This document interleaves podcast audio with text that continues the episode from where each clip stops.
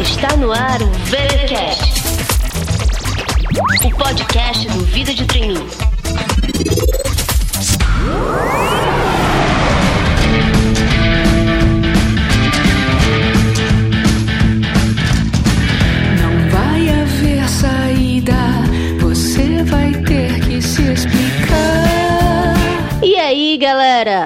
Estamos de volta com mais uma edição do VTcast, o podcast que dá um up na sua carreira. Aqui quem fala é Cintia Reinu, a autora do Vida de Trainee. A notícia mais comentada da semana foi que esta será a última temporada do Jô Soares na televisão. E o curioso dessa história é que o primeiro pensamento que me veio à cabeça foi: puxa, lá se foi a minha chance de ser entrevistada no Jô. Fala sério, gente. Vai me dizer que vocês nunca, pelo menos, ensaiaram assim uma entrevista imaginária com o Jô? Hum? Quem nunca? E foi com essa inspiração que eu escrevi o artigo Jô Soares e a Princesa Misteriosa.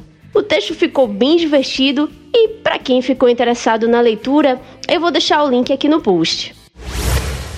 Eu gostaria de deixar aqui os meus agradecimentos a Elivânia, ao Danilo e a Tainá por terem presenteado o VTcast com cinco estrelas e também pela opinião positiva que deixaram registrada lá no iTunes. E quem quiser demonstrar o seu apoio, pode também nos seguir lá no soundcloud.com barra vida de. O aplicativo do SoundCloud está disponível tanto para o sistema iOS quanto para smartphones com Android. Muito bem, recados dados, vamos logo começar esse episódio de uma vez, porque afinal de contas, o tema de hoje é como ter foco e ser mais produtivo. Mas, contudo, porém, entretanto, todavia, antes de nos concentrarmos totalmente neste assunto, é importante falar de uma das maiores ilusões da sociedade atual. É que, assim, de uns tempos pra cá, as pessoas criaram um mito de que podem ser multitarefa. E aí, é, quem quer começar? Amanhã um rouco de espírito quer fazer lasanha. Eu disse que semana passada teve lasanha com a condessa descalça, mas ele tá insistindo. Prosseguimento Ah, é. sobre minissaias. Você quer todos os tamanhos e Quero modelos? ou- falar sobre desintoxicação com sucos. As celebridades estão fazendo. Ela tem um poder de rejuvenização incrível. Quero fazer uma desintoxicação dessas e depois medir as minhas toxinas e ver o quanto fiquei Desculpa, você quer o set da sala de estar ou a bancada? Não podemos chamar Eva Ah, Longoria é. até duas semanas Eu- depois da lei no Bom Dia. O que vamos fazer? E os animais mediúnicos? Preferem um periquito ou uma iguana? Eu queria fazer uma matéria sobre cataventos. Eles são fascinantes. Os cataventos são usados desde 915 a.C. na Pérsia, atual Irã. Cesta para cozinhar as abóboras. É estúdio externo. Estão nos oferecendo o terceiro ator principal do filme do Patrick Dempsey. Vão Tem uma querer? grande matéria Ah, em capa sobre que- um escândalo nas aposentadorias. Mandamos uma equipe ou A usamos mesa de repórteres mixagem está locais? ruim. 10 mil para consertar. Querem que eu tire dinheiro do orçamento do jornalismo? Bebês, vamos usar um bebê de verdade. No caso, vai ser o quê? Branco, preto, hispânico, asiático, louro, moreno, com ou sem dentes? Eu tenho um bebê preto em casa. Decidiu o que sobre a É, desculpa, assim não dá pra entender. Ai, cale-se, cale-se, cale-se, cale-se. Você me deixa louco! Em 2014, uma pesquisa realizada aqui no Brasil com mais de 4 mil profissionais comprovou, por meio de testes, que apenas 1% das pessoas conseguem de fato serem mais produtivas quando estão assim, com um olho na missa e outro no padre. Sabe como é que é? Eu vou colocar o link da matéria aqui no post. Eu não sei vocês, mas pelo menos eu não me garanto assim o suficiente para achar que posso estar aí entre esses 1% ninja da população. Diga ao Rocco que se ele insistir em fazer lasanha, está fora. Sim, todos os modelos, mas saias não muito curtas. Toxinas, quem disse isso? Elas não podem ser medidas. E rejuvenização está errado. Diga ao pessoal da Longoria que ela não vai poder promover o próximo filme se não vier aqui uma semana depois do Bom Dia. Periquito. Anne, cataventos. Sério? Abóbora na praça. Eu quero Patrick Dempsey. Diga que vamos transmitir na primeira hora e que ele pode falar sobre o que ele quiser. Tampa Bay, quero um repórter local. Temos que dar um jeito na mesa de mixagem. Acho os 10 mil em algum lugar do orçamento. Os custos de cabelo e maquiagem estão muito altos. Colin, você pode dividir o seu profissional eu- com a Lisa nos dias dela? Seria ótimo. você Bebê asiático, sem dentes, mães lésbicas. tá bem. Faltou alguma coisa? Mas espera aí, Cíntia, como é que é isso? Se as pessoas não conseguem ser multitarefa, que, que danado as empresas exigem isso dos candidatos a emprego? Então, pois é, né? O que, que eu posso dizer aqui? Provavelmente um dos motivos é que as empresas são feitas de pessoas e as pessoas erram. Ai, que burro! Dá zero pra ele! O próprio Christian Barbosa, que é simplesmente o maior especialista em gestão do tempo aqui no Brasil, vive reclamando dos gestores que exigem essa habilidade.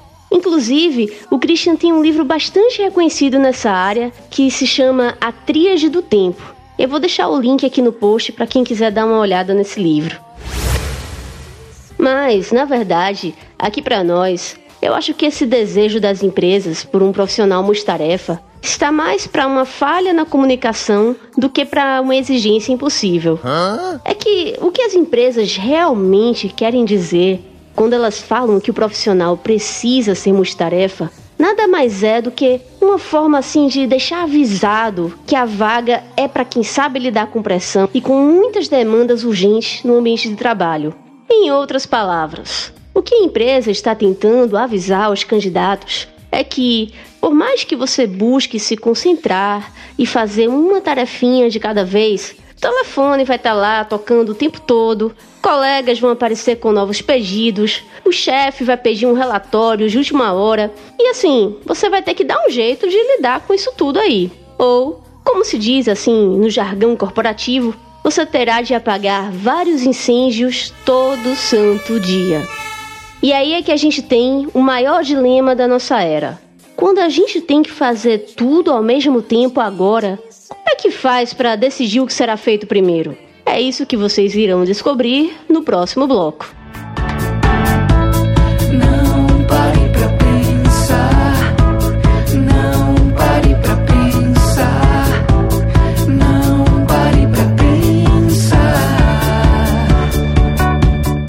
Mais nada, eu queria deixar claro que eu não sou nenhum especialista em gestão do tempo.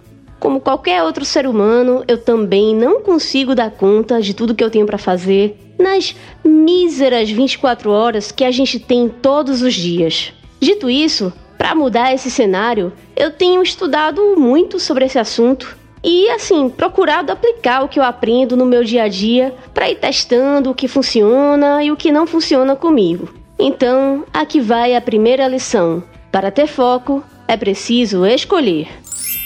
Tipo, velho, a gente pode ter o tempo que a gente quiser, desde que a gente faça escolhas. E fazer escolhas é perder, né? Sempre que a gente escolhe, a gente perde alguma coisa. A gente perde os que não foram escolhidos. Como o Murilo Gun explicou muito bem, para ter tempo é preciso fazer escolhas. E escolher uma coisa significa necessariamente que você vai deixar de fazer todas as outras. Isso é algo que é muito característico da nossa geração, mas que com o tempo, a maturidade e a experiência, a gente aprende. Não dá para abraçar o mundo. É preciso aprender a dizer não também.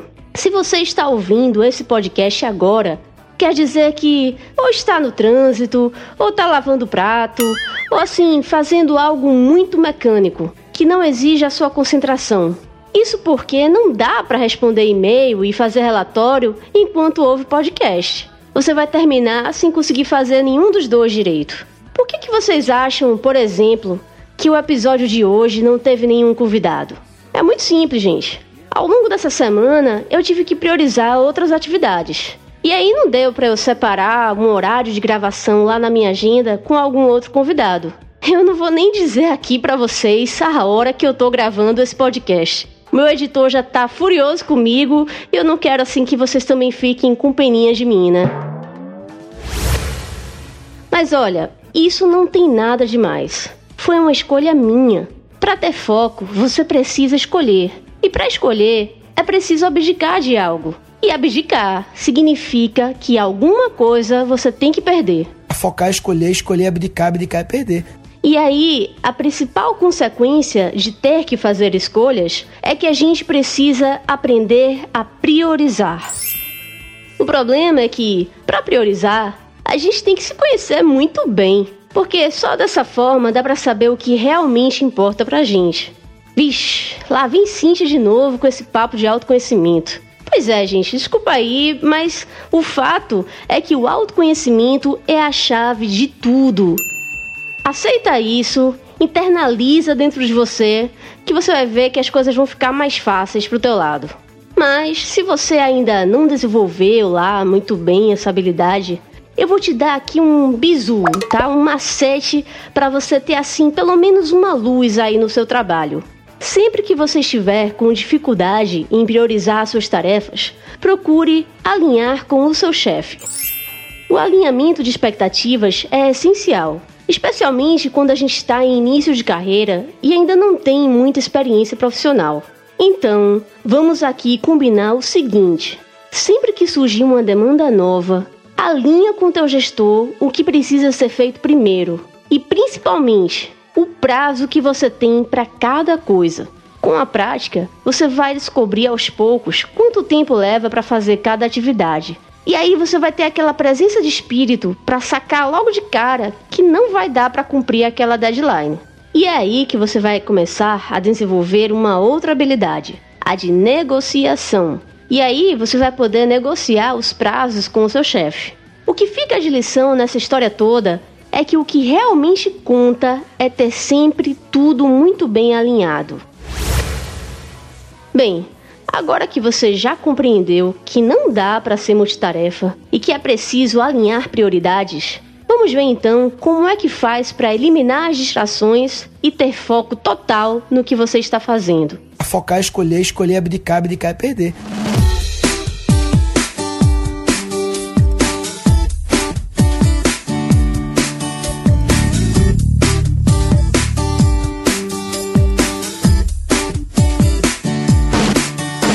Para esse bloco, eu vou ser bem objetiva e direta. Eu tenho três dicas para aumentar o seu foco e a sua produtividade. Anota aí. Primeira dica: tire alguns minutos para criar uma lista de pendências e esvaziar a sua mente. Segunda dica: utilize a técnica Pomodoro para otimizar o seu tempo. Terceira e última dica: Desative as notificações do celular e do desktop para eliminar distrações. Deixa eu explicar então cada um desses itens. Primeiramente, a lista de pendências. No mesmo minuto em que a gente começa a trabalhar, parece que o nosso cérebro desperta e começa a nos lembrar de um monte de coisa. É conta para pagar, serviço para cancelar, e-mail para responder, nota fiscal para emitir, enfim. Se a cada vez que você lembrar de algo, tiver que parar tudo para entrar no site do banco, para ligar para alguém, você não vai sair do lugar e vai terminar o seu dia com a sensação de que não produziu nada. É por isso que você precisa anotar tudo o que vier à sua mente. E aí pode ser no papel, pode ser no Evernote, em um aplicativo de tarefas ou onde você quiser. O que importa é despejar tudo em um único lugar. Depois, em um outro momento, você terá a chance de analisar tudo que colocou nessa caixa de entrada. Mas, por hora, o que importa é que você já está mais tranquilo, que não vai esquecer de nada e vai poder finalmente se concentrar no que realmente precisa ser feito agora. Essa técnica é conhecida como GTD, que é uma abreviação para Getting Things Done. Para quem quiser aprender mais sobre essa técnica, eu recomendo o site da Thaís Godinho, chamado Vida Organizada, que também tem um livro com o mesmo nome. A Thaís já foi nossa convidada aqui no VTCast, então eu vou colocar o link do episódio e também os links do site e do livro aqui no post. Focar, escolher, escolher, abdicar, abdicar e perder. Em seguida, nós temos a técnica Pomodoro. Esse método foi criado pelo italiano Francesco Cirillo no final dos anos 80. A proposta dessa técnica é que você tenha foco total em uma única tarefa para cada bloco de 25 ou 30 minutos. Durante esse período, você não pode quebrar o fluxo por nada. O objetivo é que você tenha interrupção zero. Daí, no bloco seguinte, você se dedica a uma atividade diferente e assim por diante. Como a gente não consegue ficar 100% focado por tanto tempo, o recomendado é que entre cada bloco desses, de 25 minutos, seja feito um intervalo de 3 a 5 minutos. Que daí você pode ir beber água, fazer um telefonema, ver umas fotos lá no Instagram, enfim, uma pequena pausa para descanso. E uma outra dica é que a cada quatro ou cinco blocos você também deve fazer uma pausa mais longa, de uns 15 ou 30 minutos.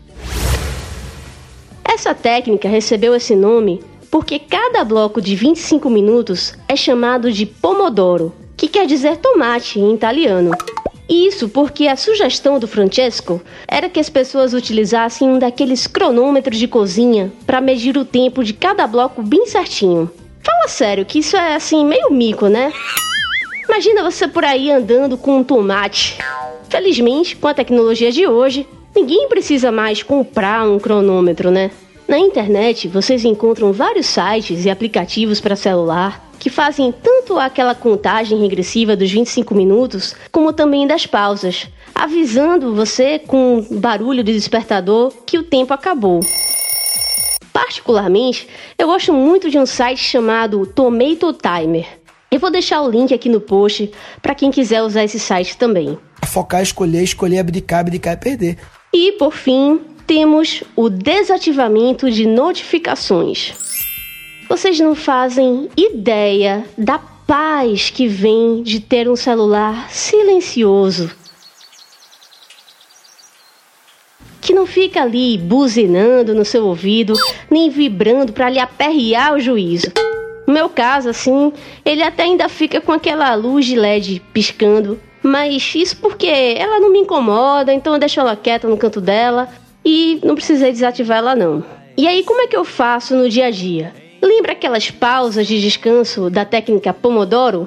Então, eu utilizo essas pausas para dar assim uma olhadinha no que está rolando no WhatsApp, nas outras redes sociais, mas sempre tomando muito cuidado para não perder a noção do tempo e não passar o resto do dia assim nessa leseira, né? Na verdade, o mais difícil para mim é que eu tinha mania, gente, de deixar o e-mail aberto o dia inteiro no navegador. E isso é muito contraprodutivo. Agora, eu estou aos poucos criando o hábito de só abrir o e-mail duas ou três vezes por dia no máximo, em momentos específicos, para também não ter que ficar interrompendo o que eu estou fazendo para responder e-mail. Sobre essa questão de criar bons hábitos, um livro que as pessoas sempre recomendam e que já está na minha lista de leitura para 2016 é O Poder do Hábito. Eu vou deixar o link aqui no post para quem também quiser conferir esse livro. Focar, escolher, escolher, abdicar, abdicar e perder. Tempo, tempo, mano, velho, falta um tanto ainda eu sei pra você correr macio.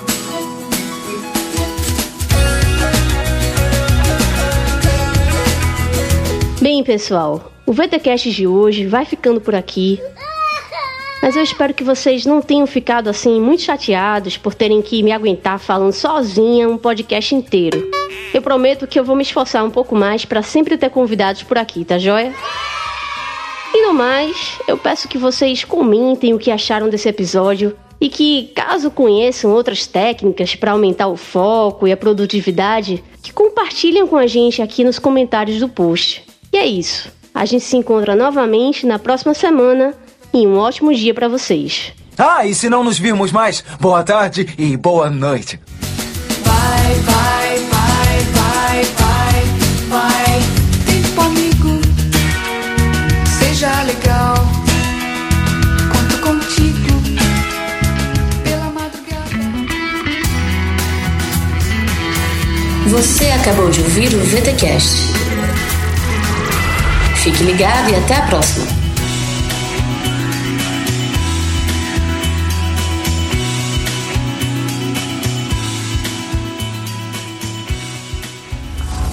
Podcast editado por Léo Marx, em São Marcos Studio.